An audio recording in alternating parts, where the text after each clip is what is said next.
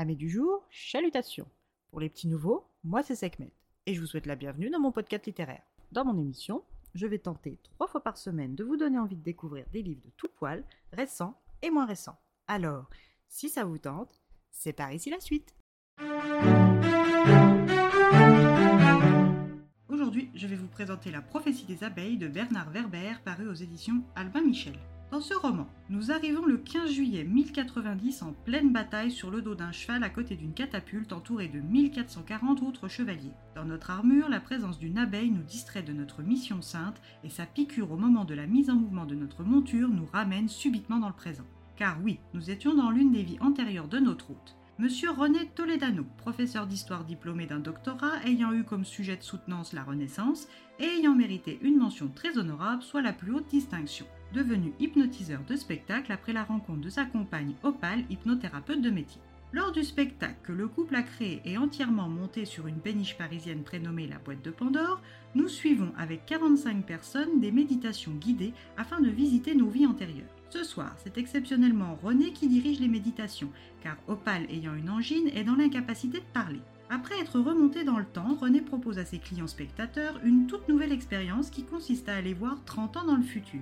Une fois les conditions de l'hypnose établies et le voyage commencé, René laisse son audience profiter des conseils de leur moi du futur de 30 ans leur aîné. À leur retour, comme à l'accoutumée, la salle est divisée entre ceux pour qui l'expérience est un échec total, ceux pour qui l'expérience a partiellement fonctionné et ceux pour qui ça a été un franc succès. C'est avec ces derniers que René entame le débriefing du spectacle, laissant à chacun le temps de s'exprimer sur son expérience. Une fois l'effervescence retombée légèrement, l'intervention d'une spectatrice va changer toute la fin du spectacle, mais aussi la destinée mondiale. Madame Vespa Rochefoucauld demande à être emmenée dans le futur, toujours 30 ans plus loin, mais dans le véritable futur, pas dans cette vision idyllique et utopique qui lui a servi de décor lors de son précédent voyage. Au pied du mur et acculé par un public avide de démonstrations, René accepte. Madame Rochefoucauld s'installe sur scène et arrive dans le Paris de 2053. Il fait 43 degrés pour plus ou moins 4% d'humidité, la Terre accueille environ 15 milliards d'humains et le sentiment est étouffant.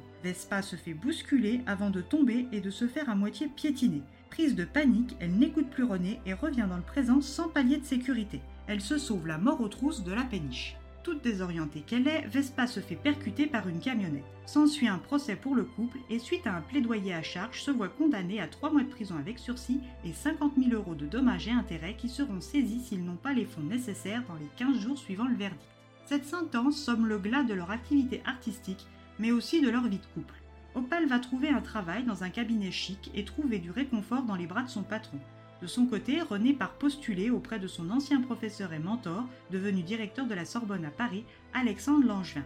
Ce dernier, se souvenant de ses qualités, lui accorde une place de conférencier. René retourne souvent consulter son lui du futur, et ce dernier lui apprend qu'à cause de son expérience avec Madame Rochefoucauld, le futur est perturbé, et d'un futur certes surpeuplé mais en paix, son intervention a transformé tout ça en troisième guerre mondiale suite à l'extinction des abeilles.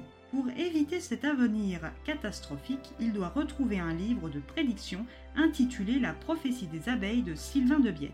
René revient au présent, alourdi par une mission vitale, mais comment est-il censé modifier le futur? Ses collègues historiens vont-ils pouvoir l'aider dans cette aventure capitale, eux qui ne croient pas en l'hypnothérapie Arrivera-t-il à réparer ses torts? Une quête à mener dans tous les espaces-temps.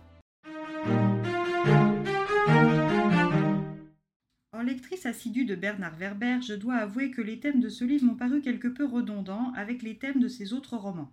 Par exemple, la plongée dans nos vies antérieures, la présence d'un arbre des possibles avec les racines immuables du passé, le tronc solide du présent et la multitude d'options des branches et des feuilles, tout comme la part écologique et d'évolution induite. En revanche, si vous n'avez pas lu la bibliographie complète de l'auteur comme moi, ce livre peut vous plaire et vous faire découvrir l'univers de l'auteur. Une lecture en demi-teinte, du coup pour moi, mais comme je vous le dis souvent ici, je n'ai pas le monopole du bon goût, alors si ce livre vous tente, n'hésitez pas. En plus, il est sorti en poche il n'y a pas longtemps, donc plus de raison d'hésiter. Et bien voilà, j'en ai fini pour aujourd'hui. J'espère que cet épisode vous aura plu et vous aura donné des nouvelles idées de lecture. Si vous souhaitez découvrir d'autres petits bonbons littéraires tout droit sortis de ma bibliothèque, je vous retrouve le mardi 14 février prochain pour un nouvel épisode. Et si d'ici là je vous manque de trop, n'hésitez pas à me rejoindre sur mon compte Instagram, les lectures de Sekhmet. Sur ce, chalut les amis et à la prochaine! Música